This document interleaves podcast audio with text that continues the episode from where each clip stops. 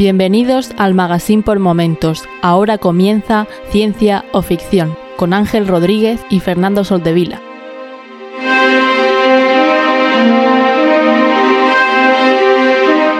Bienvenidos a Ciencia o Ficción, un podcast sobre la ciencia y la tecnología que encontramos en libros, series, películas y básicamente cualquier plataforma. Yo soy Ángel y hoy está conmigo solo uno de los dos integrantes y es de ellos quién será, quién será, quién será. Fernando, ¿qué tal Fernando? ¿Cómo estás? Bienvenido. Hola a todos, ¿qué tal? ¿Todo bien? ¿Qué tal por Murcia? Pues eh, creo que la última vez que grabamos dije que hacía un día de mierda, pues sigue, sigue, igual la cosa. O sea, no, no da ganas de salir de casa. No es que se pueda salir mucho, aunque ya han abierto las terrazas, pero la verdad es que el tiempo está bastante regular. Mm, pues todo lo contrario que aquí. Aquí estamos en el veranillo extraño aquí de, febrero. Ah, sí, pues mira, eso, mm. eso que te llevas. Y... Hombre, hemos llegado a 18 grados esta semana. Flipas. Madre mía, madre mía. No, los veía desde, desde finales de agosto, los 18 grados. Y hace no mucho estaba, estaba nevando, ¿no? Ajá. Pues, pues mira. Algo es algo. Y nada, pedimos disculpas a la audiencia que su, su, su podcast favorito y ahora también su streamer, su streamer favorito no ha podido, no puede estar con nosotros por, por, por motivos de agenda, digamos. Es una persona muy ocupada. Eh, tiene una agenda muy, muy ocupada y tenemos siempre el placer de tenerlo aquí, pero eh, esta vez no, no, va a ser. Eh, puede ser que se meta en que se meta en medio del, del, directo en Twitch, puede ser. En ese caso nos descuadraría toda la emisión, así que si nos estás escuchando, Antonio, no lo hagas o por lo menos avisa un poco antes. sí. Y nada, ¿qué tal? Toda la parte COVID y salud, ¿todo bien? Eh, de momento sí, al menos personalmente. En el grupo, en el laboratorio, sí que tenemos algún infectado nuevo, pero bueno, no ha habido contactos, con lo cual están todos bien, están en casa, así que bien, de momento a la marcha.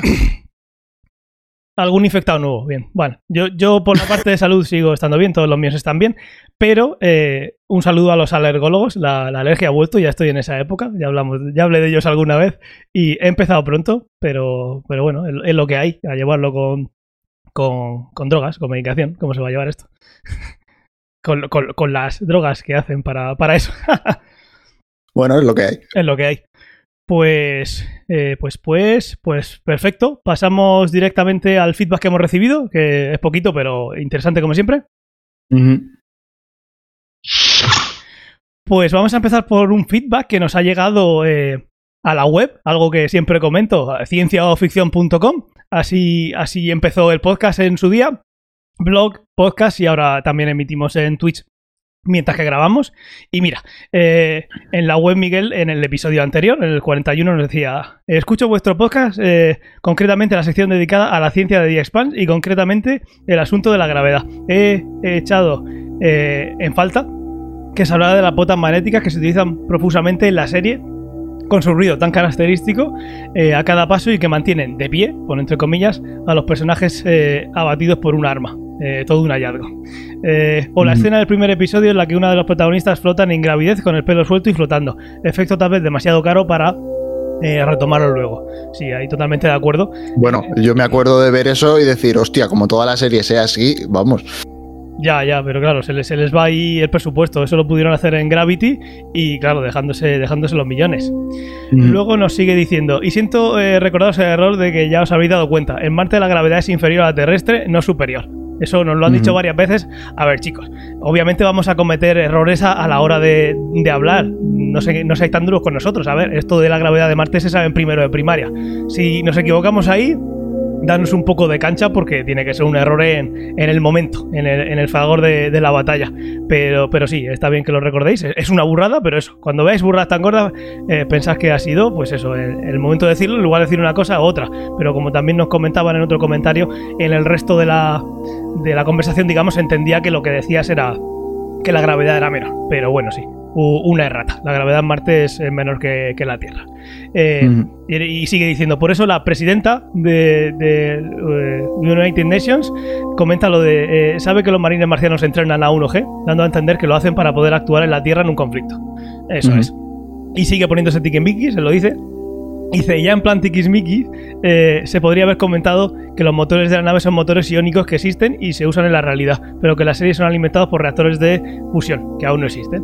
Si eso lo comentamos un poquito, no, no nos metimos en detalle, pero sí dijimos que el mundo, eh, ese sistema solar era posible gracias a ese elemento que sí era de ciencia ficción, que no era ciencia, que eran unos motores mucho más eficientes, pero si no nos metimos en, en detalles, parece que funcionan con unos imanes unas cosas bastante raras que bueno, quizás algún día pueda existir.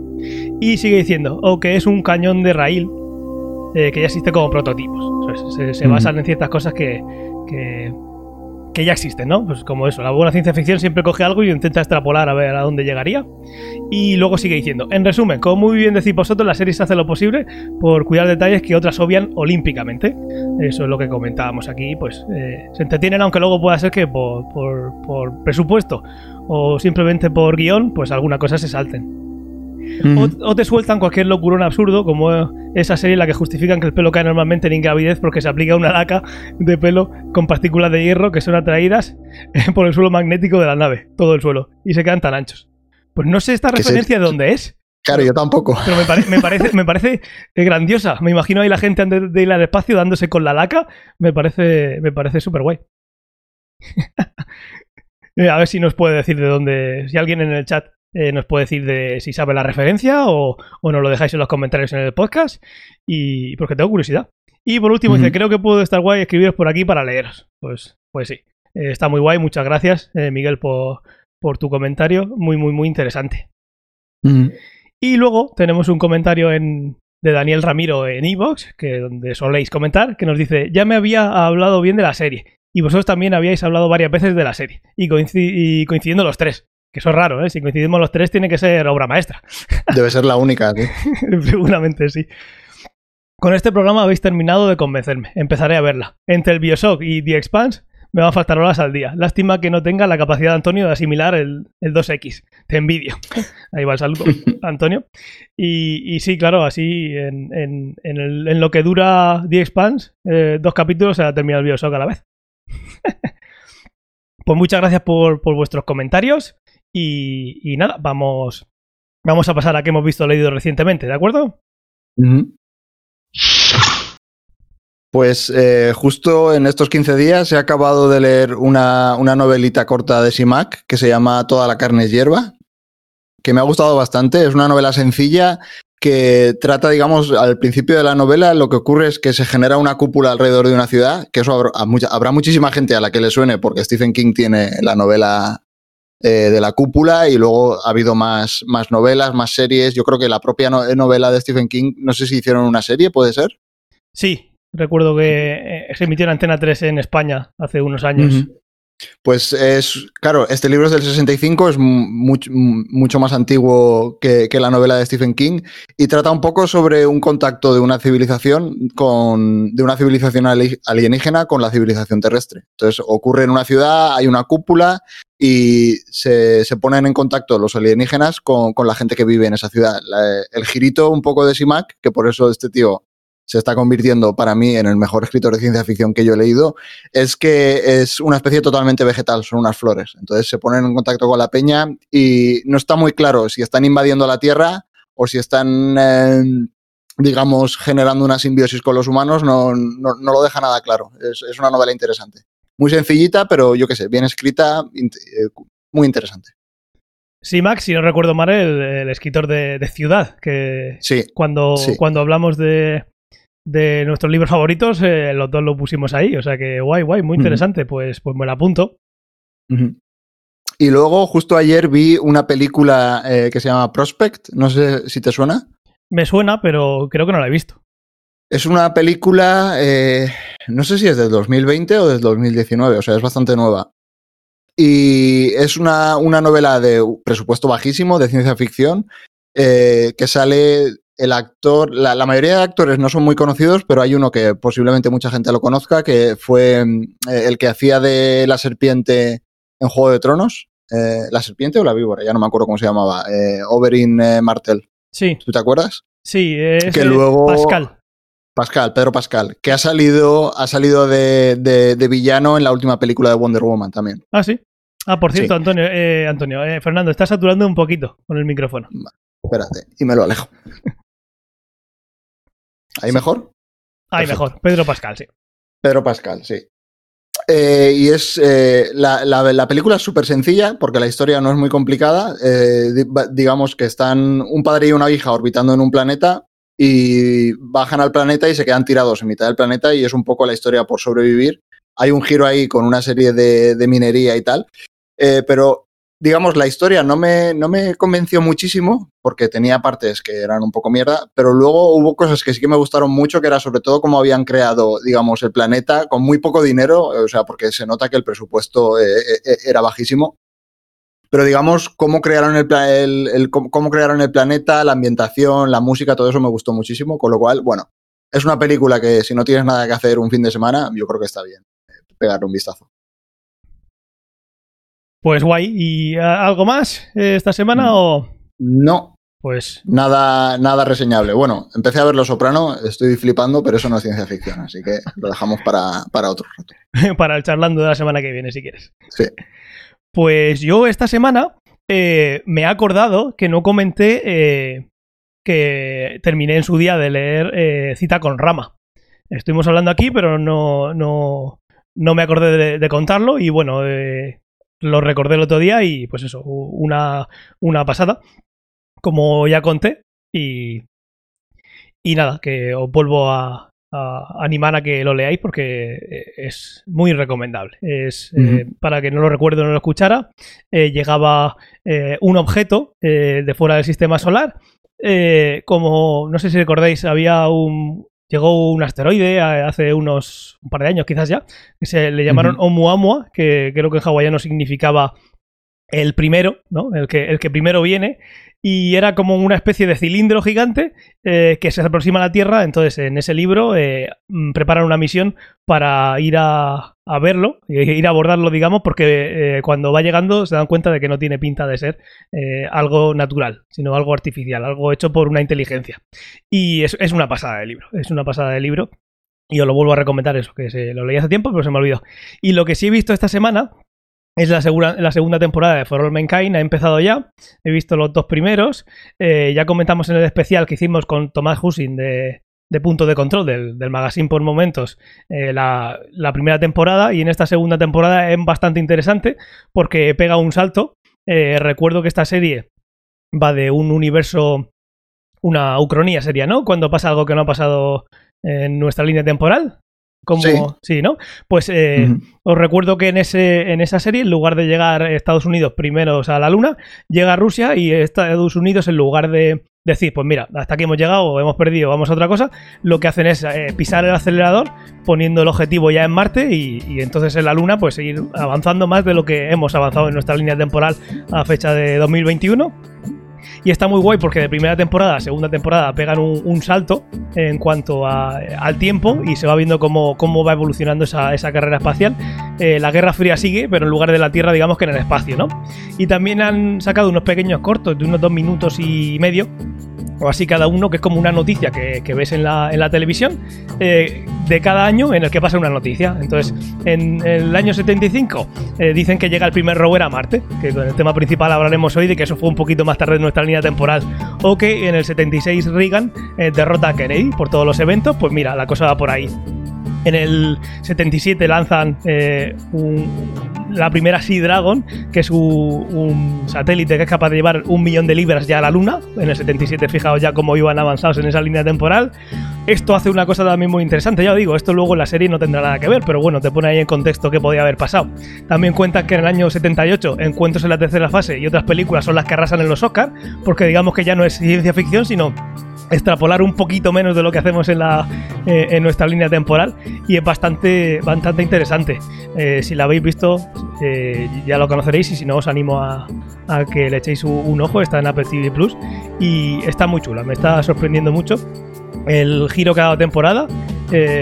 No de argumental, sí, sino de pues eso, ese salto, que hay veces que te sorprende una serie, piensas que va a seguir igual, pero pega un salto y te lleva a otro sitio con un contexto un poquito diferente y más avanzado y en este caso pues interesante como ya tiene una, una, una base en la luna en condiciones donde puede haber muchísima gente, eh, en fin, eh, muy interesante. ¿Está entera o solo o lo van emitiendo semana a semana? Eh, se va emitiendo semana a semana. Primera temporada uh -huh. eh, ya está entera, obviamente, pero luego va emitiéndose eh, eh, Apple TV Plus la primera vez que sacan una serie suelen sacar tres y luego semana a semana los viernes sale una. En este la segunda temporada ya es de, uno en uno. Así que os la recomiendo si queréis echarle un ojo porque está muy chula y es no es ciencia ficción, es eh, llevar la ciencia mm, como estamos ahora o queremos llevar dentro de unos años eh, a, la realidad, digamos. Pues muy bien, si, si os parece bien, y si no también, ¿no? A los del chat, pasamos, pasamos al tema principal, ¿no? Que yo creo que ya, ya es lo que toca. Sí. Pues eh, muy bien, en el tema principal eh, vamos a hablar de, de Marte. Eh, lo hemos puesto como la última, la, próxima frontera. como sabréis, hace poquito llegó un, un rover a, a Marte hace unos meses eh, empezaron a salir uno detrás de otro que parecía aquello la M30 un viernes hacia eh, ¿no? de Madrid a Valencia. Todo el mundo saliendo hacia, hacia Marte. Era el momento propicio había ahí un mes o 15 días de eh, en el que te sale mucho más económico entre comillas lo de económico ¿no? enviar algo a Marte y era un cohete tras otro pum pum pum pum pum. Y hace, hace unos días llegó y entonces, propiciado por eso, vamos a hablar de, las misiones que han llegado a Marte y vamos a empezar, como solemos hacer siempre, eh, hablando de, obras de ciencia ficción relacionadas con, Marte. Eh, si te parece bien, empezamos por, películas. ¿Cuáles se te ocurren, Fernando? Eh, la, que me viene a la cabeza, la primera de todas, es The Martian, porque fue una película que es bastante reciente, es del 2015, tengo aquí apuntado. y ahí, y bueno, era ya un libro eh, que creo que es tiene tres o cuatro años más que la película de Andy Weir, eh, el libro. La película la dirigió Ridley Scott y es una película que en su momento recuerdo que cuando la anunciaron dije va voy a leerme el libro así puedo comparar. Ya. Me gusta, soy masoquista a veces. sí, eso lo hemos hablado muchas veces. sí. Eh, el libro me gustó bastante, o sea, no, no me pareció una, maravilla de libro, pero es un libro que se lee muy sencillito, rápido, bien, eh, está bastante bien escrito. Y luego la película en general me gustó, tenía cosas que eran horribles. Eh, creo que es lo que más se separaban del libro, posiblemente era lo peor, pero bueno. y narra la historia de un tipo que es biólogo o, tiene algo que ver con, con plantas, ¿no? Eh, pues no recuerdo a lo que se dedicaba, pero sí, se le, se le daba bien esa parte. No recuerdo cuál era de los especialistas. Y mira que la pusieron hace poquito la, en la tele otra vez y le eché un vistazo. Hmm. bueno, y la historia, para el que no la conozca, es que hay una misión a Marte, eh, hay, no sé si son cuatro o cinco personas en Marte, y cuando tienen que volverse hacia la Tierra, eh, se, levanta una tormenta bestial en Marte. Se les, se les, olvida uno, ¿no? Sí, básicamente hay uno que se queda tirado en Marte. Con lo cual es un poco la historia de cómo podría sobrevivir una persona en Marte.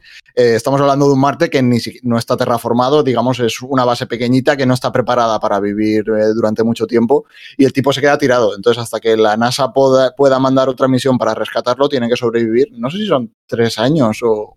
Eh, no, me acuerdo cuánto tiempo es.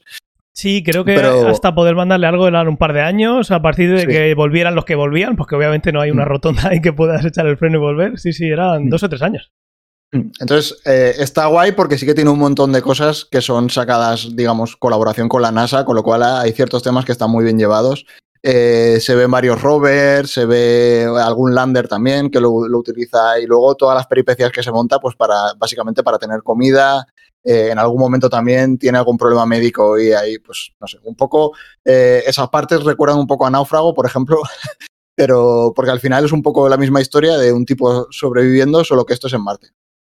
Me gustó bastante. Yo creo que es, cuando hablas de Marte, de las películas modernas, posiblemente sea la mejor de las modernas, porque en general hay películas sobre misiones a Marte, eh, casi todas a mí me parecen bastante malillas, No sé si compartiremos la, opinión. Sí, pero así de, las modernas sí que me gustó bastante. Sí, no suele haber. Digamos que no suele ser.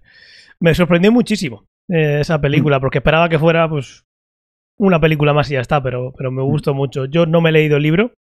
Eh, y el debate para quien no está escuchando tanto eh, en directo en Twitch o en el podcast o luego en YouTube, ese, eterno debate que quizás nos podéis dar vuestra opinión es eh, no me he leído un libro, va a salir una película, ¿qué hago? Me espero a que salga la película o una serie. Me espero a que salga la película para leerme el libro y así seguramente eh, destrozo las dos cosas. O me leo el libro y solo me va a parecer malo la película. Ese, ese es el debate. Esperamos vuestro, vuestra opinión sobre, sobre esto. Sí. A ver, en general yo creo que casi todas las películas de misiones, no solo a Marte, sino en general casi todas las películas de misiones espaciales que tienen que ver alguna misión espacial, para mí tienen, todas pecan del mismo fallo normalmente, que es que mandan gente que no debería de estar capacitada, o sea, Para ni nada. siquiera, no, no para viajar en una nave espacial, sino para cualquier trabajo básico que tenga que ver con convivir con otra persona. O sea, Correcto. no- totalmente estúpidos. ¿no? Con lo cual, no- normalmente eso ya me suele sacar de la película. Y aquí eh, está mejor llevado. Es el- lo típico que hemos comentado con, con Away. Aquí podemos decir Away de lo que queramos, porque no está Antonio. Pero sí, esa, esa, esa película, esa serie, había una de, de Katie Sackhoff, que también la hemos comentado alguna vez, de, de Netflix, que vamos, vi media hora y en media hora ya se me hizo larga. Eh, que es, eh, voy a hacer una misión a Marte o donde sea y a los, a los 10 minutos en la nave están ya que quieren tirarse los cuchillos. Mm, Vale. Mm. Eh, y, y todas las pruebas que hacen antes de, de subirse a ese, a ese trozo de, de lata eh, en medio del espacio, ¿qué, qué pasa con eso? Pues sí. Eso- Por eso libros como la trilogía de Marte están tan, tan bien.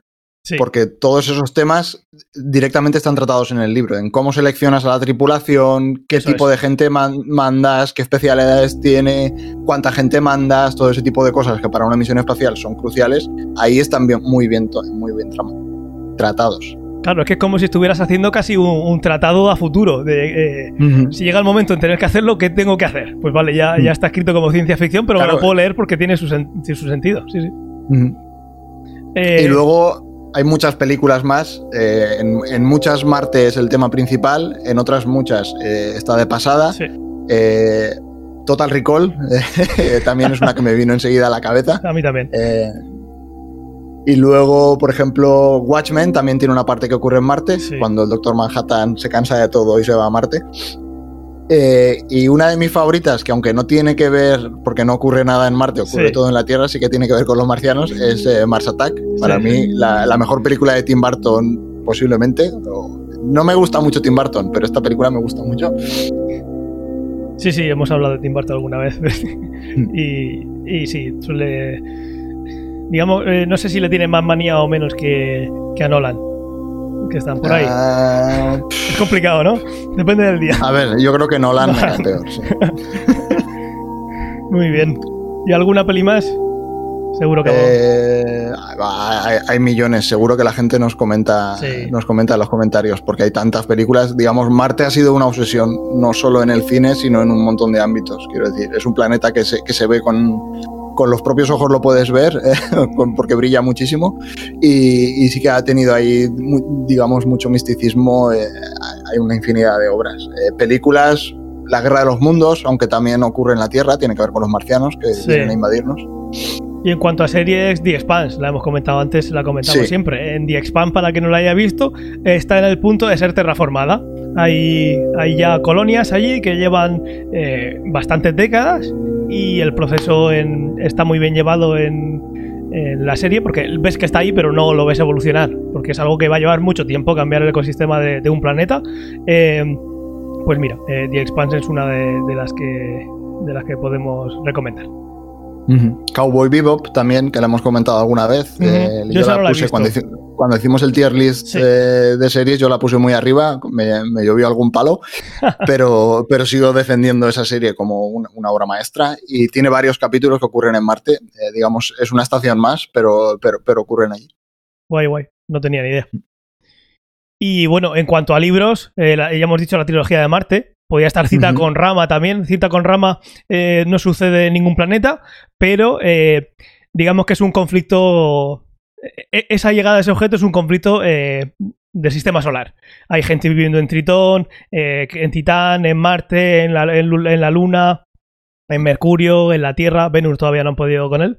eh, y dicen que le faltan años, pero sí. Eh, toca de refilón, pero bueno, hay gente viviendo en ese, eh, en ese universo de rama. Eh, es una civilización que también, ah, como en The Expanse, eh, ha ido más allá de la Luna y, de, de- bueno, incluso de Marte, que están viviendo, no en el cinturón, pero, pero en Tritón y demás. Pues bueno, en esa época se descubre que tiene la atmósfera y empiezan a salir obras de ficción en las que, digamos que se centran en la posibilidad de, de tener esa vida ahí, que en algún momento podrá ser. Hoy en día también quizás se hablaría de Europa, eh, un poco más de Titán, bueno, eh, ya sabéis.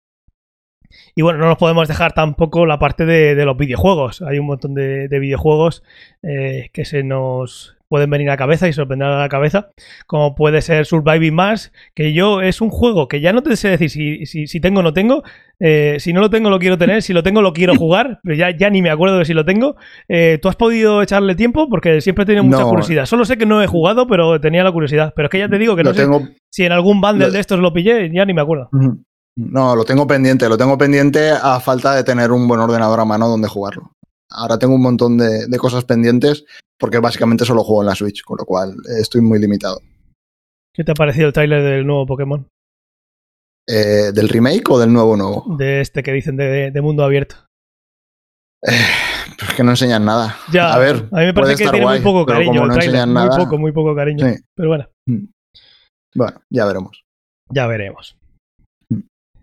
Luego, videojuegos, eh, Doom, un clasicote, eh, todo ocurre en Marte. Eh, la saga de Red Faction también a mí me gustó bastante cuando la jugué en su día y también todo ocurre en Marte. Tiene temas ahí parecidos a los que se tratan en Expanse, en, algún- en The Expanse en, en algunos momentos. Eh, es un juego bastante chulo. Eh, Destiny, que no he tenido la oportunidad de jugarlo, pero sí que me han hablado muy bien de él. Y también, no sé si ocurre todo en Marte o es un escenario más, pero también está presente. Y no sé si hay alguno más que me dejo. Seguro que nos dejamos alguno. Nos están Bueno, diciendo nos en el chat dejaremos miles. eh, WR17M. eh, no, sé, no sé si se da como si fuera Uru- Uruilm o algo así. Pido disculpas. No, habla de Futurama, por supuesto. Futurama. Se nos, se olvidaba. cierto. Y La eh, Universidad Marciana. Carbonem nos dice Surviving Mars, malísimo. Bueno, pues si no lo tengo, no me lo- ya no me lo cojo ningún bundle. y bueno, eh, Juanjo, Juanjor, eh, con todo medio eh, guiones bajo, nos dice, "Sí, cierto, un mojón. Así que dos de dos. Bueno, ya te digo, no sé si llega a pillarlo en un bundle o no, pero no sé, se le dio mucho bombo, quizás más de lo que luego, lo que luego es, ¿no? Bueno, Mm, suele no pasar. sé. Ya veremos. Sí. Y luego también habías apuntado aquí el libro Crónicas Marcianas. Mm. Aquí no, Sí, aquí no sale Boris Izaguirre, ¿no? En este. No, no, no. Este es, eh, esto es un clasicote, eh, posiblemente el mejor libro de Ray Bradbury. Eh, no es un libro muy de ciencia ficción, pero sí que es, son un montón de historias cortitas, eh, ordenadas cronológicamente sobre un Marte que ya está habitado por las personas, digamos, Ujú. que ya ha sido colonizado. Sí. Entonces son todo historias cortitas, pero que tienen que ver más con el comportamiento humano y con una sociedad humana, eh, problemas de guerras, problemas de, digamos, de territorio, etcétera, pero todo ocurre en Marte. Eh, es un libro que a mí me parece una pasada, se lo recomiendo a, a- a todo el mundo. Claro, es que estoy pensando ahora, si, si yo hago una serie, porque me da por ahí, y me hago cineasta, me pongo mi gorra de cineasta y me pongo a, a grabar. Si yo hago una, una serie de una misión a Marte, con la tecnología que ya se ha probado, que llega a la Luna tranquilamente, y llega ahí y lo que hace la persona es simplemente pasearse, es ciencia ficción. Porque si nos ponemos ya que cultiva patatas, vale. Pero si, si llega y se pasea por ahí y pone la bandera de, de Murcia, por ejemplo, y, y se queda allí, porque igual volver es complicado, y todavía no se ha hecho, pero no, se queda ahí y termina ahí, fundido a negro y, y los créditos. ¿Eso es ciencia ficción? Eso simplemente podría ser, depende de lo que pase, puede ser un drama, si se pilla un dedo con una Mm. puerta o algo, ¿no? No tendría por Sí, qué a ser ver, ahí ficción. siempre es el eterno debate de qué es ciencia ficción y qué no es. Eh, para mí, si el setting es ciencia ficción y luego tra- trata temas personales, normalmente suele ser la ciencia ficción que más me gusta, pero sí que es verdad Sí. que hay poca ciencia. So, Sí, sí. digamos, es solo un escenario y una premisa eh, lo que tiene de ciencia ficción, pero normalmente son los libros más interesantes. Con lo cual, Sí. eh, yo a tope. No. Claro, sí, porque lo que comentaba antes de For All Mankind es simplemente eh, u- una historia alternativa que no ha pasado en la Tierra, pero esa tecnología eh, es tecnología que tenemos actualmente. Pero sí, siempre el eterno debate. Pues, pues muy bien, vamos a pasar eh, a hablar de las misiones a Marte que han ido llegando en, nuestro, en nuestra línea temporal, si te parece. Ujú. Sí. Pues vamos para allá. Vamos a empezar eh, con la Mars 3, que, que, eh, que mandó Rusia en 1971, ¿verdad? Ujú. Otra vez más, eh, Estados Unidos ganando la carrera espacial. Sí, ¿no? Eh, sí, eh, otra vez más. Eh, entonces, la Mars 3, eh, bueno, primero mandaron el, el Mars 2, ¿no? Bueno, Eso no es. sé si el Mars 1 no, no, no llegó o, o qué ocurrió con el 1. Eh, el Mars 2 se estampó, digamos que no aterrizó muy bien. Eh, llegó a Marte, pero no fue capaz de retransmitir nada desde abajo porque eh, en, el aterrizaje o amartizaje, como lo quieras llamar, eh, se fue todo al garete. Y el Mars 3 sí que consiguió aterrizar, pero falló antes de llegar a los dos minutos, con lo cual lo único que pudo hacer es tomar una imagen y transmitirla, pero es la primera imagen, digamos, desde la superficie de Marte que se tiene. Pero dicen que solo era una imagen, una imagen gris, ¿no? Sin detalle. Sí, no, es una imagen, eh, primero era en, nivel, en niveles de gris, no era en color, y aparte sí, le- es una imagen, la primera imagen, pues imagínate cómo Claro. será. Aparte estamos hablando del 71, eh, Sí. hace ya más de, más de 50 años, eh, no 50, lle- justo. 50 años, 50 sí. justos. Fue el, el 2 de diciembre, eh, un poquito menos, pero, pero sí, un disparate, claro.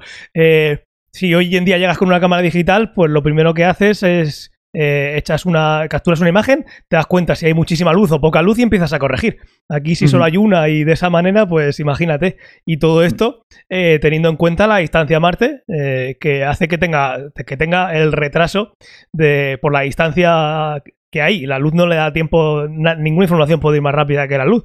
Entonces estás a ciegas. No, en aquel momento no creo que tomaran muchísimas decisiones esos, esos landers eh, por sí solos. Porque, claro, en 1971, ¿qué, qué tipo de computadoras había? Las que ocupaban un edificio entero. O sea, me parece una. in- in- conseguir en el 71, hace 50 años, aterrizar algo en Marte, si hoy nos parece ciencia ficción, hace 50 años, jolín, ¿eh? Mm, Es una pasada. Una o sea, pasada. recordemos que el- el- la capacidad de cálculo que tenían en esa época, hoy en día en tu móvil tienes más capacidad de cálculo de lo, de lo que llevaban estos cacharros. No- Eh, Edificios enteros con menos potencia de lo que llevamos ahora en el bolsillo o en la muñeca. Un disparate.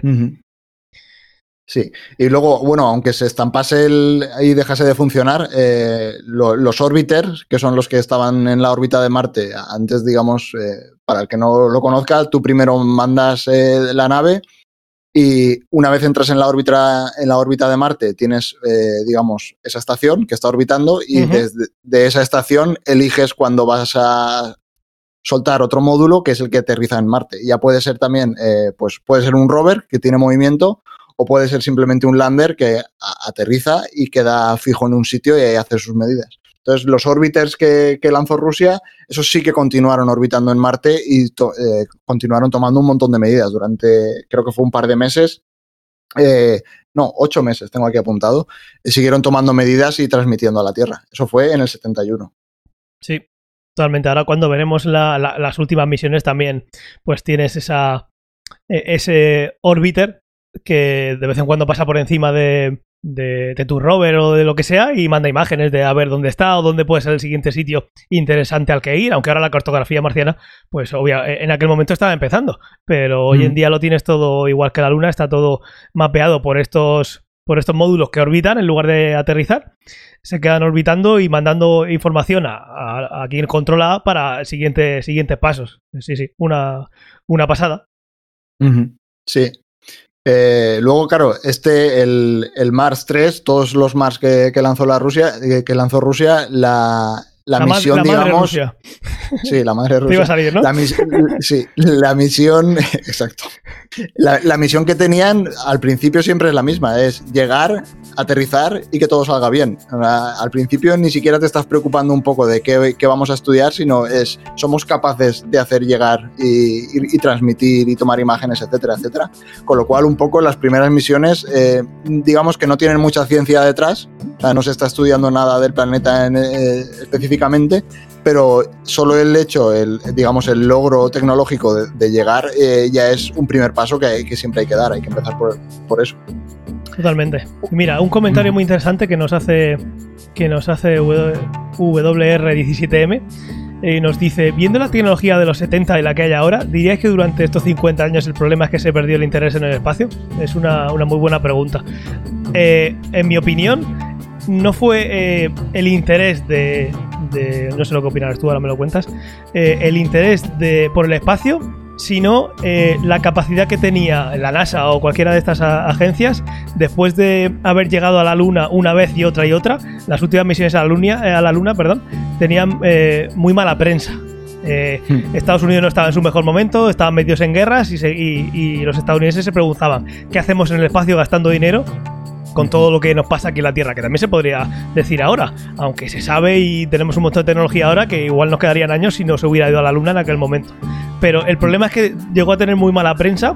Eh, una vez que pusiste, eh, que pones a, una persona en otro planeta, eh, a ver cómo justificas el siguiente paso. El siguiente es que ponerlo en Marte, pero era súper arriesgado. Entonces lo que se ha ido haciendo es mandar robots porque son mucho más económicos, no tienen que llevarse comida, pones una placa solar y ahí viven pero aún así hubo un, bajón en la actividad durante muchísimo tiempo, no por falta de interés, sino cómo conseguía dinero la NASA, cómo justificaba la NASA ante el Congreso que lo tienen que aprobar él, voy a gastar tantísimos millones, ¿para qué? Y eso sí que, bueno, yo creo que eso fue la principal causa. Nunca se perdió, pero eh, la opinión pública decía que no, que, ese dinero no se gastara en eso. Y, y lleva pasando tiempo con la NASA, por ejemplo. Al final es algo que es un problema de cualquier campo científico. O sea, convencer a la gente de que te dé dinero para hacer ciertas cosas no es sencillo. Con lo cual, sí, mientras estaban en la Guerra Fría era quedar por, por delante de Rusia, con lo cual tenían, podían poner todo el dinero que hiciese falta para, lograr lo que quisiesen. Una vez llegan y dan por finalizada la carrera, digamos, espacial, eh, el problema de la NASA es ese, es, bueno, ¿y ahora qué? Yo quiero hacer un montón de cosas, pero necesito conseguir la financiación. Y todos estos, todas estas misiones son carísimas, es lo que comentabas. Eh, lanzar un rover es caro, pero lanzar una nave tripulada es muchísimo más caro, con lo cual eh, es un poco caro. No, no eres capaz de convencer a la gente de que te dé el dinero, con lo cual no eres capaz de hacer cosas que, digamos, generen entusiasmo en la población, con lo cual es, al final es una pescadilla que se muerde la cola. Entras en un círculo vicioso de que cada vez es más difícil encontrar, encontrar financiación, puedes hacer cosas menos interesantes y, y, que, y has picado. Y un poco es lo que le ha pasado a la NASA. Luego también tuvieron eh, varios accidentes que fueron bastante... Con los Space Shuttle sí que... Desde 2011 que eh, pararon los Space Shuttle por, por el mm. accidente del Columbia, eso es otro espaldadazo, pero, pero sí venía de antes ya. Entonces yo creo que un poco ahora está repuntando porque aparte de que hay varias agencias que han, vuelto un poco a competir, porque está China, está la agencia europea también intentando hacer misiones interesantes, está la NASA, y luego el hecho de que hayan abierto un poco la mano y se meta gente del sector privado, yo creo que es lo que le va a dar un impulso al final. Eh, definitivo, por así decirlo. A no ser que Elon Musk se, tire para atrás, entiendo que él va a ser un tractor ahí de dinero y de interés eh, y va a hacer que las cosas avancen mucho más rápido. Sí, eso es, llevarlo a la parte comercial, que hace unos años era impensable el hacer una parte comercial y era, era todo gubernamental. Pues sí, muy interesante el tema, la verdad. Pues vamos a seguir entonces con más misiones.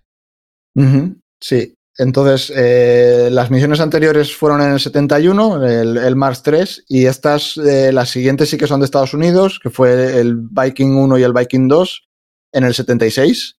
Eh, eh, los objetivos seguían siendo un poco los mismos, es llegar a Marte, eh, aterrizar y seguir funcionando. Y ya empezaron a meter algún estudio, eh, digamos, más específico. ya eran misiones que tenían espectrómetros, con lo cual podían tomar información en, bandas, en varias bandas espectrales y empezar a, digamos, a entender un poco cuál era la composición del entorno eh, y sobre todo ir tomando imágenes, que era algo que, en ese momento no se tenía igual que ahora, con lo cual tenían varios sistemas de cámaras, eh, diferentes aumentos. Hay que recordar que no es nada sencillo poner una cámara eh, en uno de estos rovers o landers, porque tienes que tener en cuenta que estás tomando imágenes en un entorno que es totalmente diferente al terrestre, con lo cual todo este tipo de avances llevan su tiempo. Correcto, sí. Pensar que esto es en el 76, la Voyager, que la conoceréis, la sonda Voyager, la 1, que nos ha mandado esas imágenes tan impresionantes de, del, de todo, de Júpiter, de Saturno, Urano, Neptuno, una maravilla, eh, que están pues eh, en casi todos los libros de, ciencia, son esas imágenes. Se lanzó en el, en el 77, o sea, queda poquito, entonces ahí la tecnología está un poquito más preparada para, para mandar esas imágenes, porque eh, hoy podemos pensar que, es fácil, pero me sigue pareciendo una locura que mande esas imágenes en 4K o vídeos de, del aterrizaje, que cada vez que mandan algo, pues claro, sube, sube la tecnología que nos manda. Pero al final está, yo no sé a cuánto está la Marte ahora, eh, igual está a 70 millones de kilómetros ya. Eh, la verdad es que ahora mismo no sé dónde está, pero vamos, que es un disparate, es un disparate. La, la Voyager era la que la cámara estaba tenía unas aberraciones bestiales, que las primeras imágenes que mandaron se pensaban que estaba rota. Pues no sé si te, no sé si te refieres a. No sé si fue alguna de estas ondas. Lo que igual te estás eh, pensando tú es el Hubble. El Hubble sí que. Ah, era, exacto, era fue el. Hubble. El Hubble Sí. tenía, un, tenía una miopía de- del carajo. Tuvieron que. No sé si gastaron dos millones en llevar el, el Costar para, para corregir. Era, eran dos micrones, creo, pero claro, dos micrones en ese bicho es. Sí, sí. salió, la jugada salió bien. Bueno, es para que la gente vea que no es tan sencillo y que hay momentos que, claro, que estás tomando imágenes en un sitio totalmente eh, que no controlas, con lo cual eh, no, es no es nada trivial. que no controlas y que eh, a ver cómo en el 76 reproduces tú eh, las condiciones atmosféricas de Marte para aterrizar. Que igual te puedes hacer una sala enorme y la hacen y intentas reproducir las condiciones de atmósfera de, de donde se te ocurra. Pero primero tienes que tener la información. Una vez que tienes la información, replicarla, que en aquel momento ni se tenía. Pero, pero claro, es que estamos hablando hace, hace 45 años en este caso, ¿eh?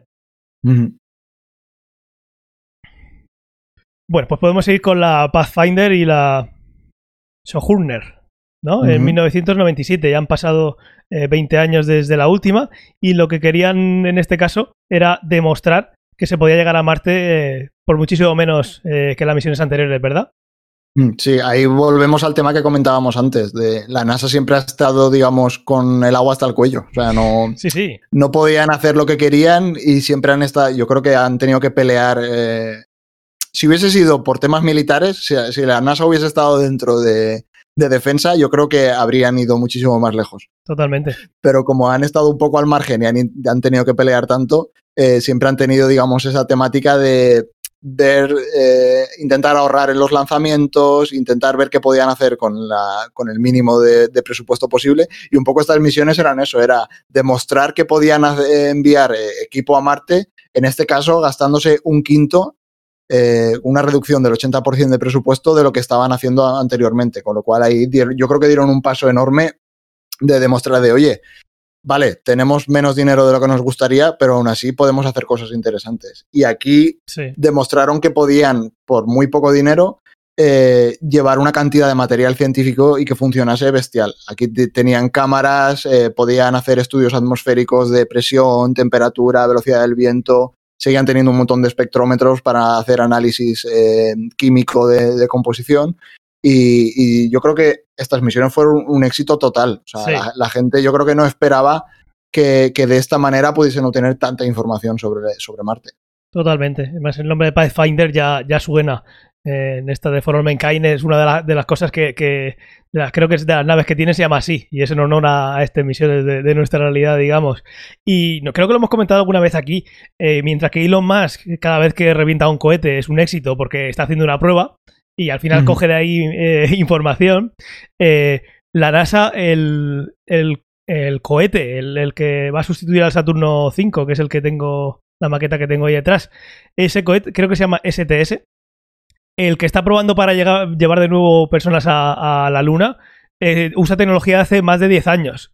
Porque no se pueden, no se pueden permitir que nada salga mal. Y el otro día hicieron un encendido del motor y salió mal, pero bueno, eh, no se pueden permitir que nada salga mal porque es eso, es que tienen el dinero justo y tienen que usar tecnología que ya está súper probada para decir, mira, esto, eh, mm, como cuando se fue a la Luna, no es lo último que tenemos, pero está tan rodado que la posibilidad de que falle es ínfima porque lo conocemos tan, tan bien y claro, eso hace que que tarden tantísimo tiempo en hacerlo. Tecnología de hace 10 años, pues tienes que esperarte, aunque parezca obvio, tienes que esperarte 10 años a que pasen esos 10 años. No es algo que puedas hacer muy rápido. Y en el momento que haya cualquier cosa, dices tú, mira, se acabó. No van a hacer. No, es o perder 10 años o sim- simplemente decir, mira, eh, no hay un duro más, buscaros, buscaros la vida.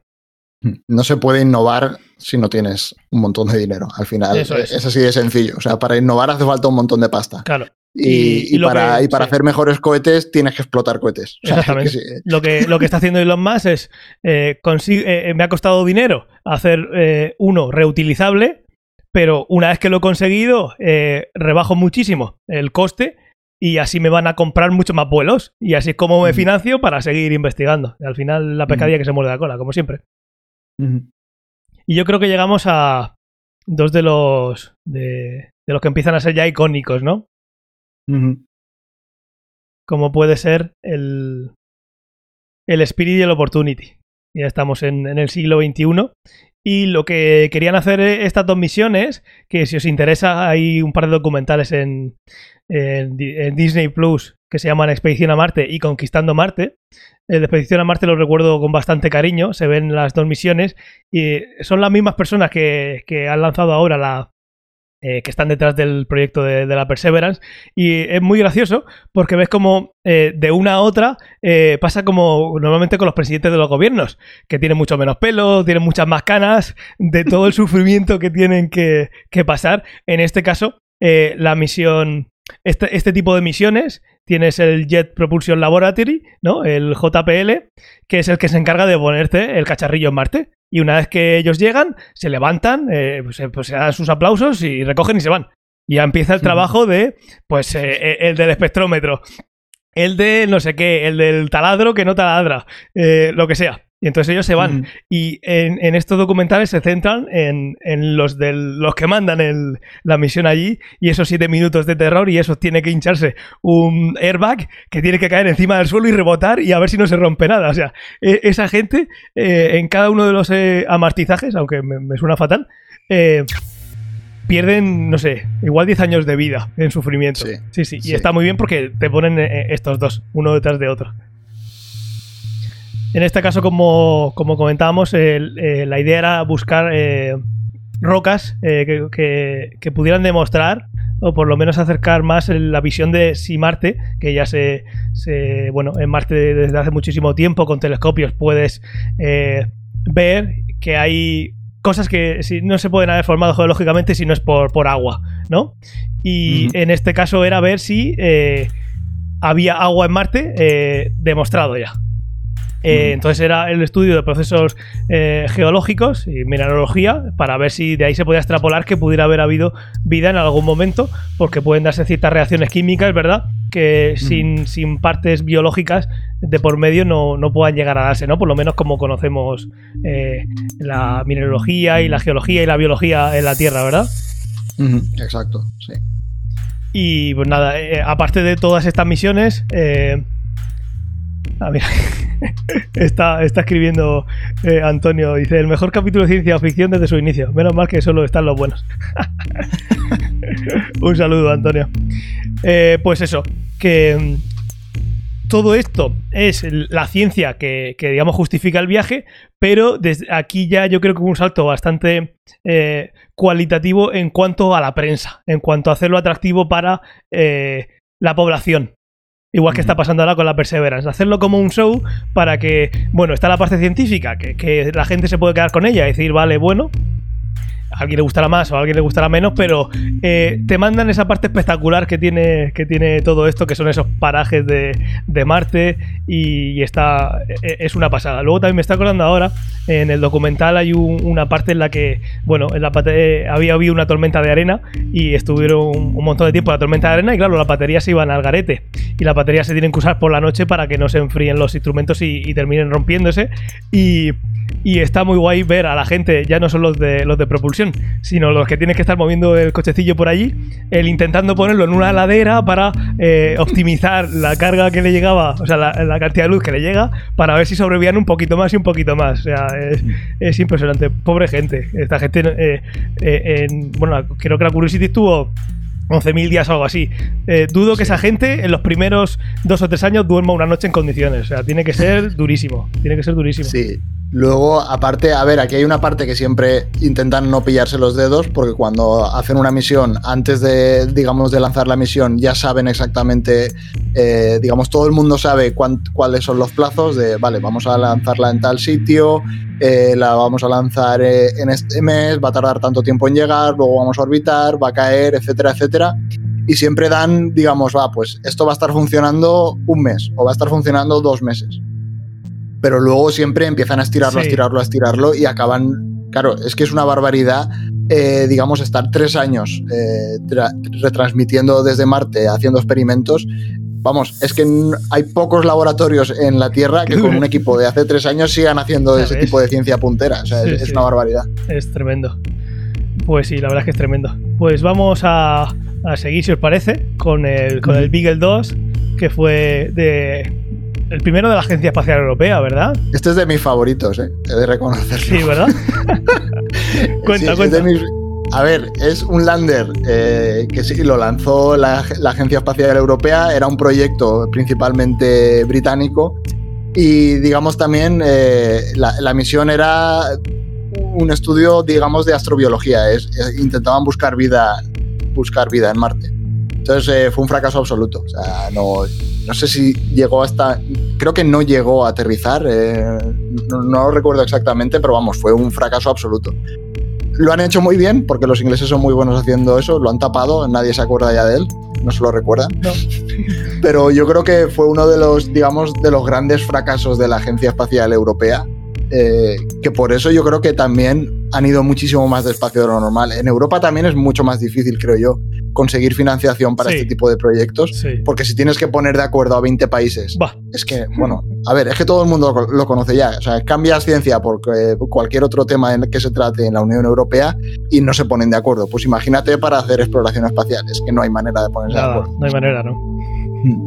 Pues Pero sí. bueno, sí, yo le tengo mucho cariño porque, a ver, ver cómo fracasan los ingleses, está feo decirlo, pero a mí siempre me hace gracia.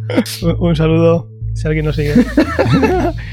bueno, luego en 2008, el Phoenix Lander, eh, que ya fue el primero en llevar brazos robóticos, ¿no? Como empezando. Eh, también empezó una saga que yo creo que, que no tenían antes ni la Spirit ni la, ni la Opportunity, aunque sí la Curiosity, y tiene la Perseverance, que es imágenes en 3D. Ese tipo de. De todas maneras, yo creo que la imagen que hemos puesto, yo creo que esta imagen que estuvimos poniendo ahora es de la Curiosity, creo que también tenía esa capacidad de hacer estereoscopía. Si no recuerdo mal, perdón, de la. De esta es la Opportunity. De la- la creo, Opportunity, creo que, creo que sí, sí. que ahí ya tenían, pues en ese, en ese brazo, que le da esa, esa forma característica a los rovers de hace unos años, y la Perseverance tiene una imagen en.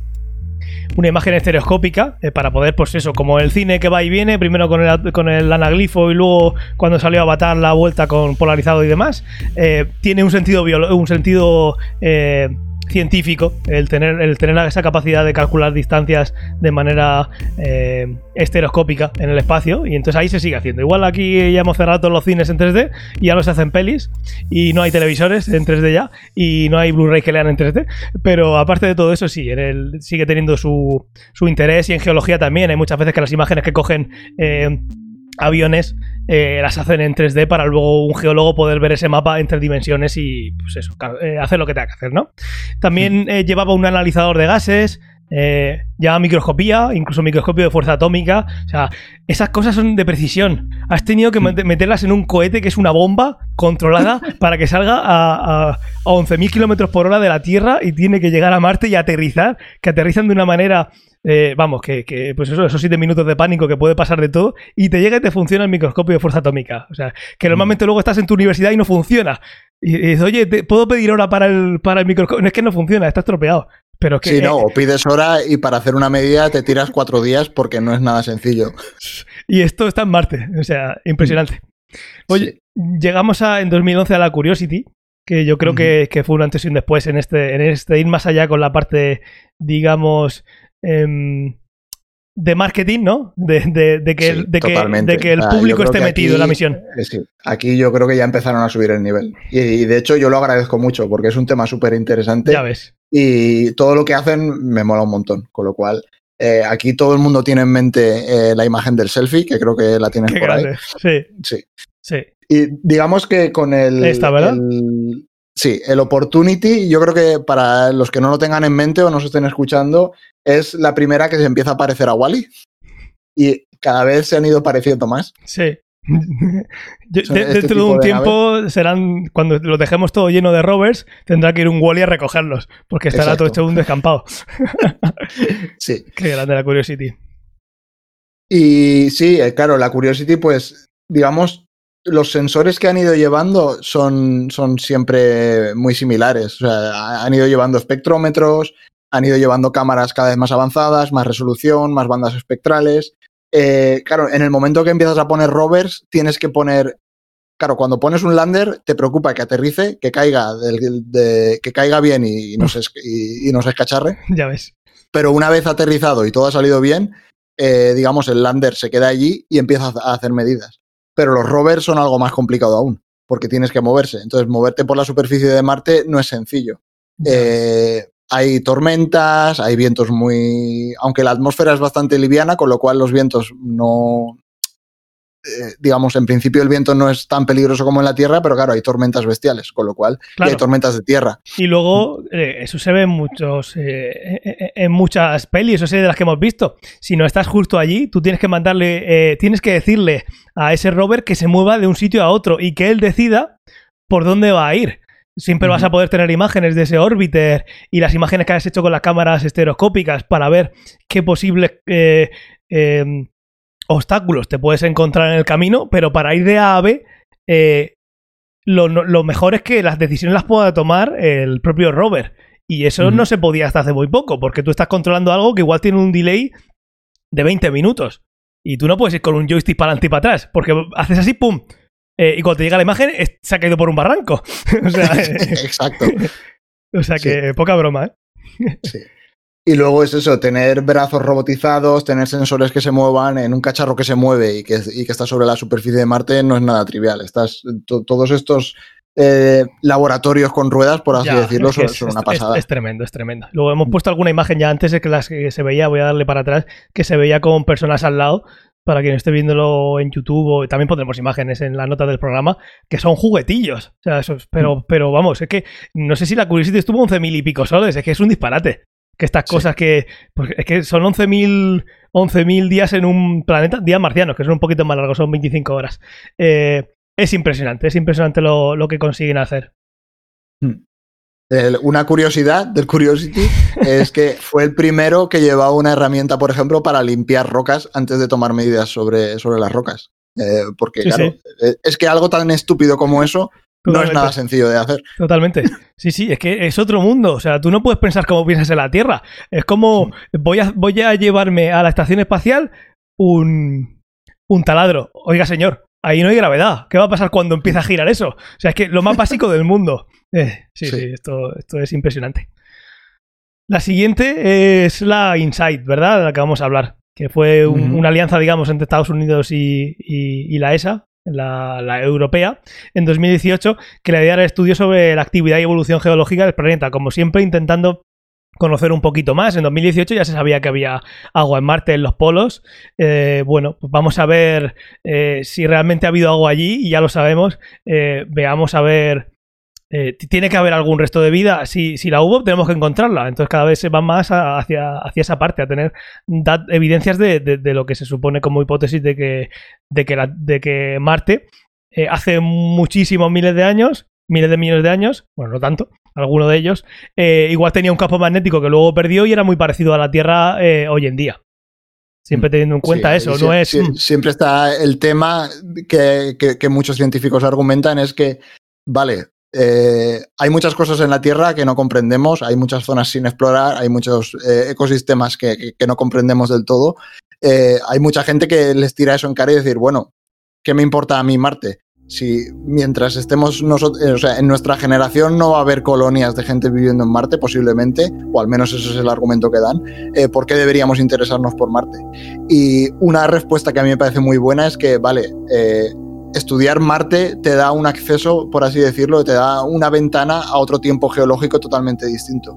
Y son, al final, la geología, en nuestro caso, es una ciencia que estudia el pasado, eh, tiene una escala temporal tan grande que es muy difícil eh, salirte de, donde nosotros estamos. Podemos ver los estratos que hay en la Tierra, pero no podemos, eh, no es una ciencia, digamos, eh, actual.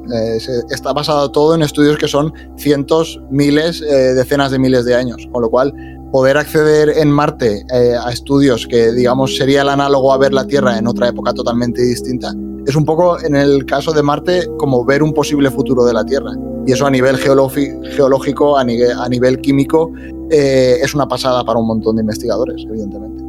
Totalmente, totalmente. Es mandar algo al futuro Obviamente antes de llegar ahí, esas misiones se apoyan en todo el conocimiento que tenemos hoy en día eh, y es una de las cosas por las que dan financiación y consiguen llegar y es la importancia que puede tener en nuestra propia realidad. No es el conocimiento por el conocimiento, está bien, pero siempre va a ser más difícil de justificar en, un mundo en el que no todo es perfecto y no estamos todos de maravilla y cada dinero que gastes pues tienes que, que tienes que, por suerte, tienes que responder ante los ciudadanos pero eh, puede ser, igual que si mandáramos a Venus y todo lo que hemos mandado a Venus, puede ser, eh, y fue un estudio muy importante de lo que puede ser el cambio climático y, y demostrar, eso fue de las fundaciones, de oye, mira, eh, allí tenemos mucho CO2 y mira lo que pasa con la atmósfera, ese efecto invernadero gigante que tiene. Pues esas cosas nos ayudan a entendernos mejor, mejor a nosotros, igual que Marte, igual que un cometa, nos pueden entender eh, y la Luna nos pueden ayudar a entender nuestro pasado y si Marte está así, intentar no cometer los errores que allí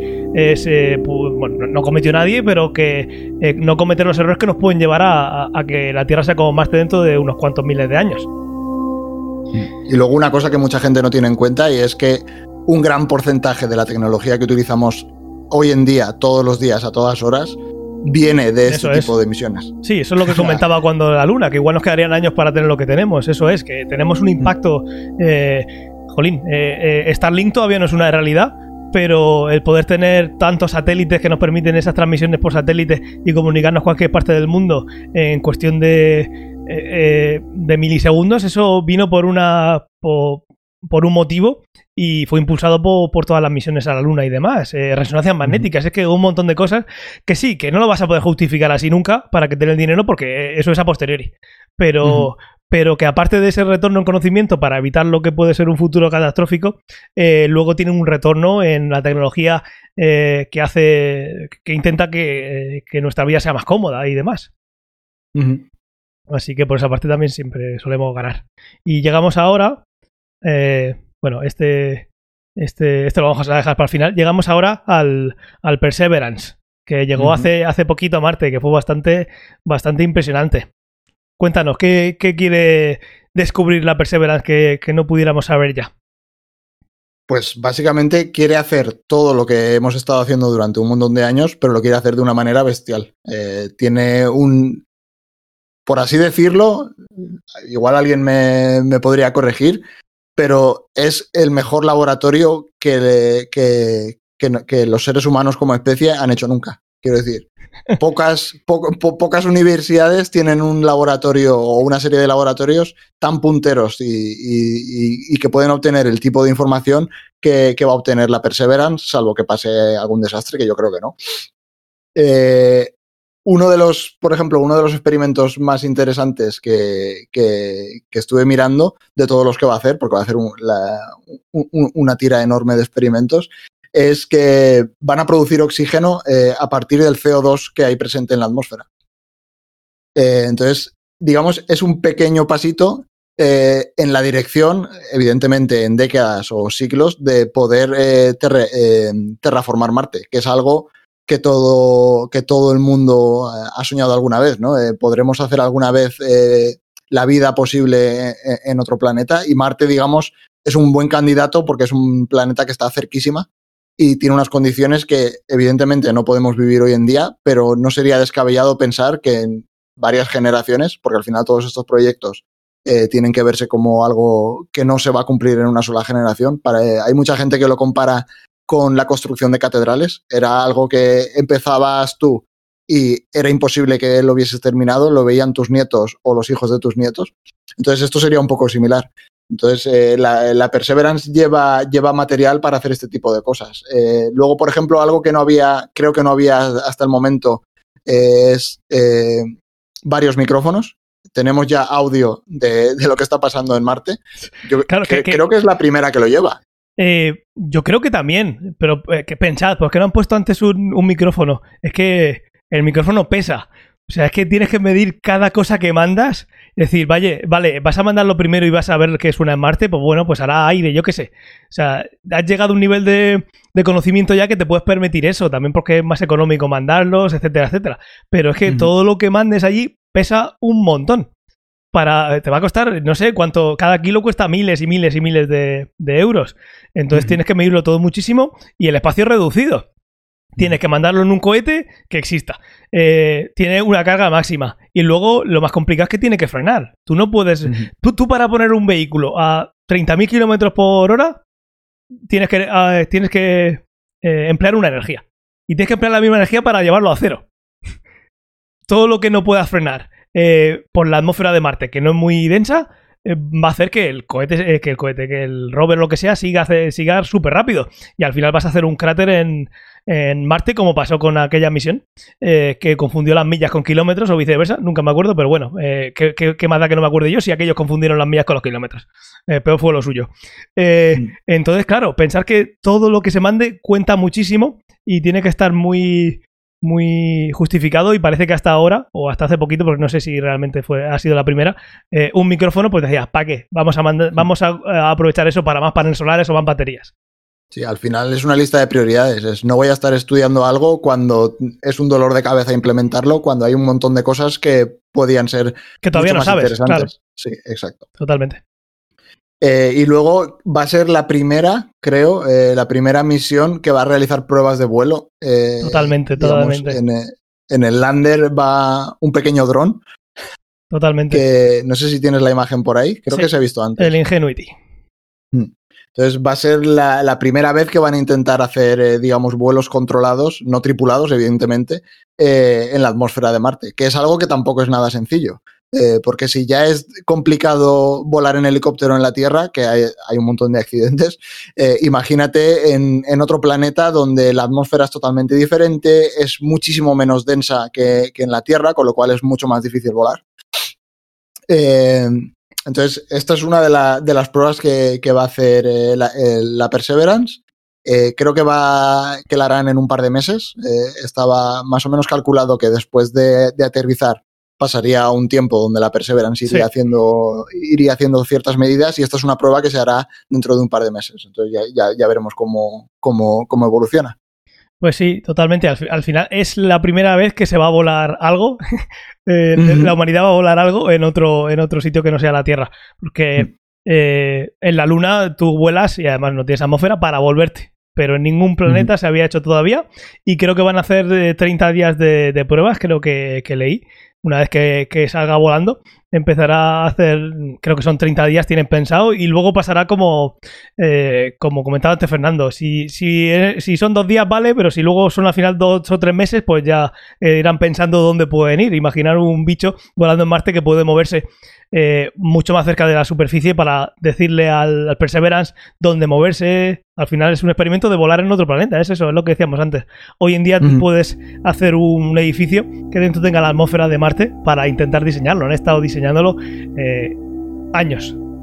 Años y años para volar algo que, claro, la Tierra es trivial, pero claro, es que es Marte y hay que llevarlo.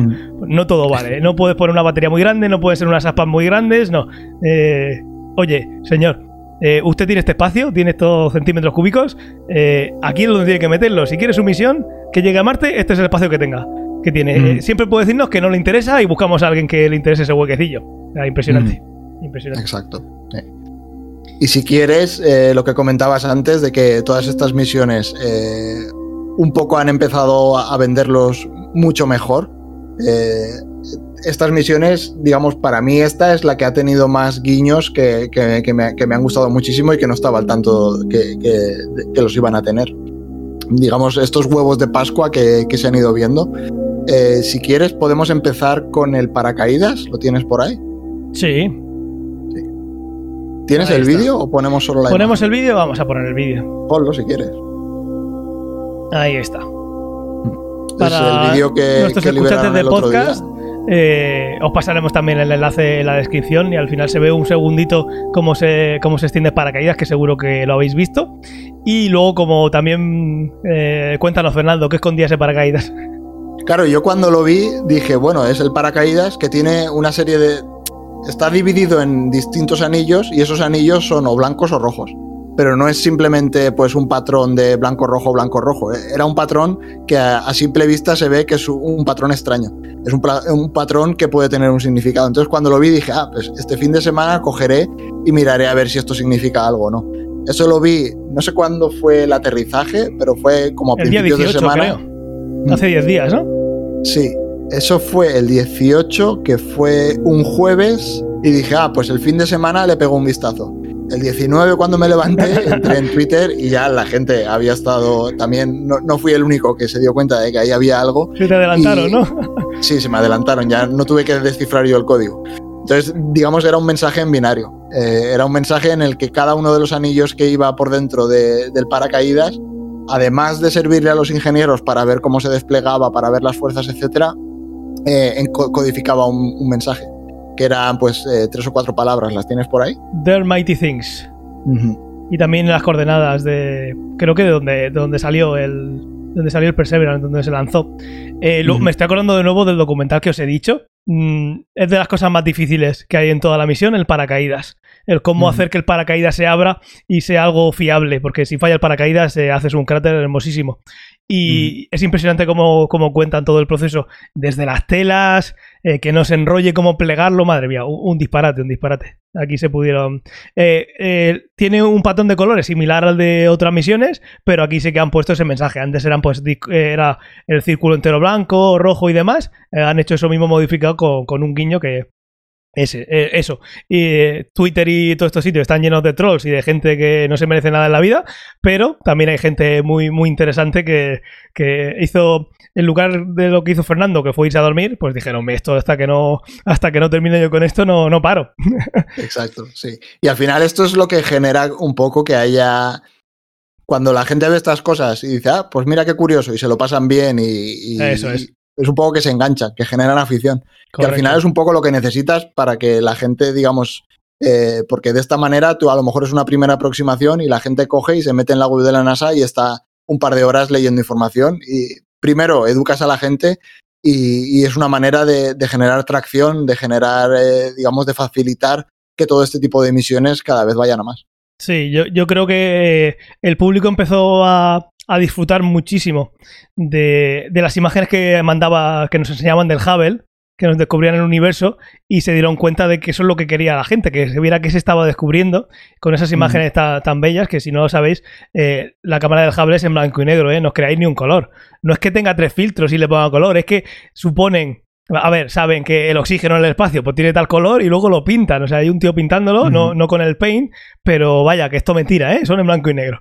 Pero bueno, el caso es que son espectaculares y eso acerca un poquito el universo y, y la NASA y, y la Agencia Espacial Europea y demás eh, al público. Yo, a, a mí la parte que más me, me, me motiva, digamos, ahora, me, me, me gusta, aparte de, pues eso, de a- haber vuelto a llevar a Marte un, pre- un rover como el Perseverance, es eh, todo lo que está pasando con SpaceX y, y Blue Origins, de esos cohetes que de repente aterrizan, que eso antes era imposible.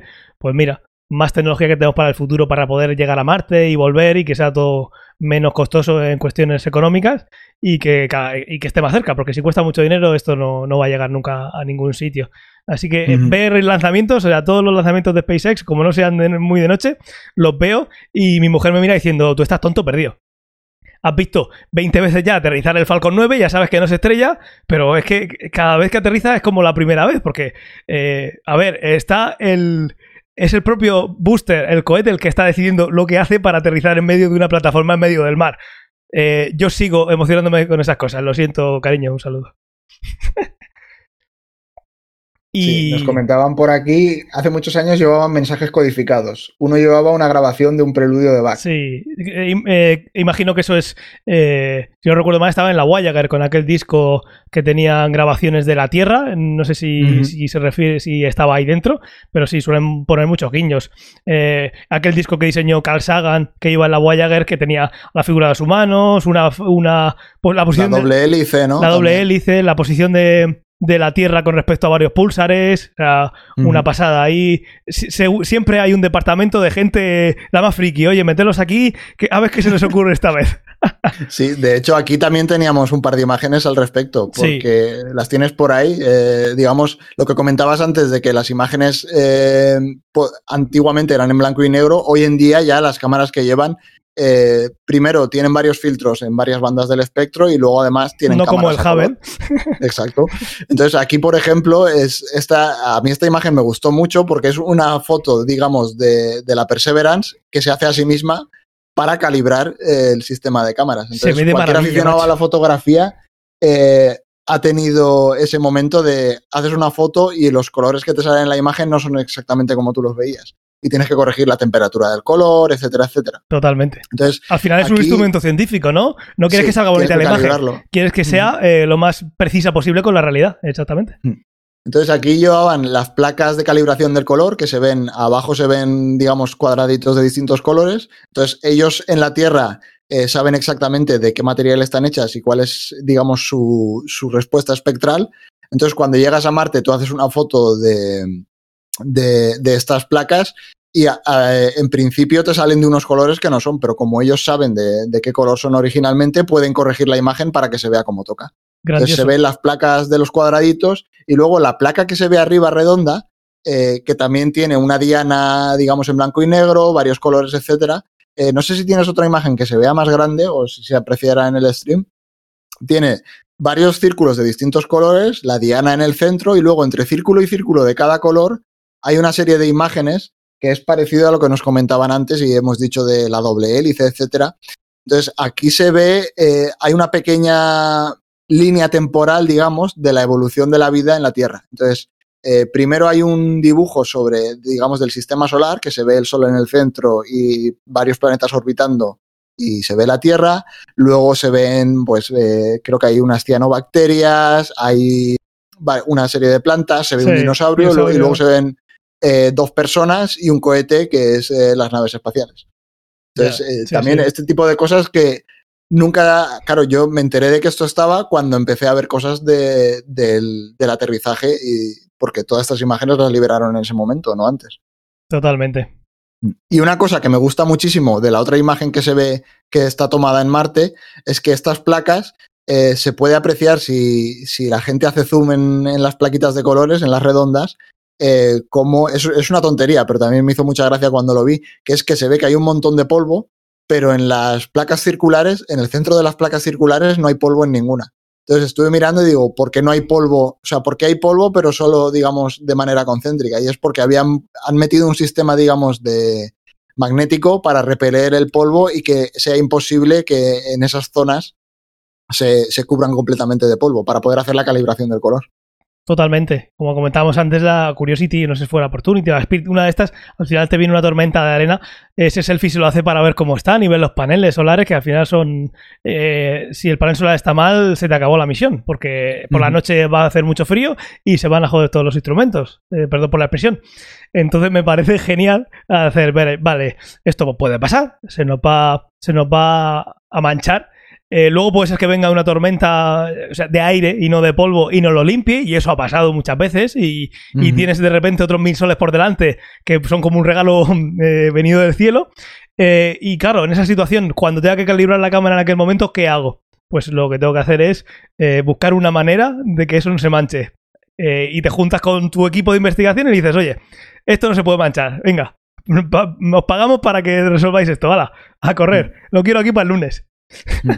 Y luego este tipo de cosas son cuando lo que, lo que, mucha gente no entiende, que es este tipo de sistemas luego se hacen cotidianos en el día a día eh, en la Tierra. Es el típico, el, la, la, típica tontería que se le tiene que ocurrir a alguien y la tiene que diseñar y se le ocurre en, en estas, en, en, estos escenarios, pero luego tiene aplicación en cualquier, en, cualquier, eh, en cualquier otro ambiente en la Tierra. Totalmente, totalmente. Es otro avance que, que, que, puede valer y alguien de ahí sacará otra cosa y de ahí otra cosa. Me parece una genialidad como, como tantas, esos pequeños detalles eh, que te hacen pensar que la, la, humanidad tiene todavía esperanza. Aunque luego sales a la calle y ves que no. Pero en Marte eh, ves ese trocito de la Tierra eh, que te da un poquito de esperanza. Y, mm. y, nada, con este mensaje tan positivo yo creo que lo vamos a dejar. Porque teníamos también pensado, más que llevamos hora y media de podcast con la tontería. Sí. Teníamos pensado hablar de la magufada del mes, que es de Victoria Abril, obviamente. No, pero bueno, dejamos que, os dejamos que la critiquéis vosotros, que seguro que sí. lo habéis hecho ya. Y yo creo que lo, lo, vamos a dejar aquí. No sé si seguiremos unos minutitos más en el directo. Eso ya dependerá ahora, pero eh, lo que queríamos traer de contenido al podcast ya está. Y mira, sí, lo que podemos hacer quizás es darle, darle fuerte y flojo a Victoria Abril en el, unos minutillos en el directo, pero aquí yo creo que ya el podcast eh, está bien. Y, nada, muchísimas gracias, eh, Fernando, por asistir y por preparar el guion. Eh, te lo agradezco muchísimo. Eh, Súper guay lo que, lo que nos has traído. Espero que os haya gustado. Y nada, daros las gracias a, a, los oyentes por escucharnos, por vernos, eh, por compartirnos, por decirle a vuestros amigos que, que, existimos y por los comentarios que nos dejáis. Cada vez la lista de, sitios donde podéis contactarnos es más grande, pero si tuviéramos que decir dos o tres, eh, en cienciaficción.com eh, podéis encontrar ya no solo que nos dejéis comentarios de estos podcasts, sino el origen, digamos, del blog con un montón de artículos súper chulos que siguen teniendo muchísimas visitas después de, muchos años. Eh, en Twitch nos podéis encontrar como twitch.tv barra ciencia o ficción. En YouTube también estamos subiendo los vídeos para quien prefiera verlos por ahí a posteriori. Tenemos un, canal de Discord que de vez en cuando en el chat ponemos el enlace para que os podáis unir. Ahí tenemos varias, eh, varias eh, varios canales en los que comentamos noticias, hablamos de series y películas. Eh, tenemos un canal de sugerencias para temas futuros que vosotros sabéis igual o más que nosotros de ciencia ficción, eh, normalmente más que nosotros, y nosotros simplemente hemos decidido darle al botón de, emitir, en este caso, y al de grabar en el podcast, y ya está, no, no somos más que vosotros, y nos aportáis ideas grandísimas, y hemos pensado que tener ahí un canal donde poder eh, decirnos, oye, podías hablar de eso, que ya están saliendo ideas, pues puede estar muy chulo, y... Y también tenemos, seguimos teniendo el canal de, Telegram, que también tendréis en enlace en, el, en las notas del programa. Intentaremos ir migrándolo poquito a poco para tener esa, pues eso, un poquito más de orden en Discord y luego la posibilidad de tener canales de voz que podáis eh, unirnos en, en algún momento, en algún charlando o en algún podcast alguno de vosotros, pues ahí tenemos la oportunidad. Y, y en Twitter, arroba ciencia oficción también, ya nos conocéis. Y nada más, eh, muchísimas gracias Fernando, como te he dicho. Eh, Antonio, nos vemos, nos vemos, eh, espero que nos veamos en 7 días. Y para quien solo nos sigue en podcast, eh, en 14 días, el día 15, estaremos de vuelta con vosotros. Y muchísimas gracias por oírnos y hasta la próxima. Que vaya bien. chao, chao. chao.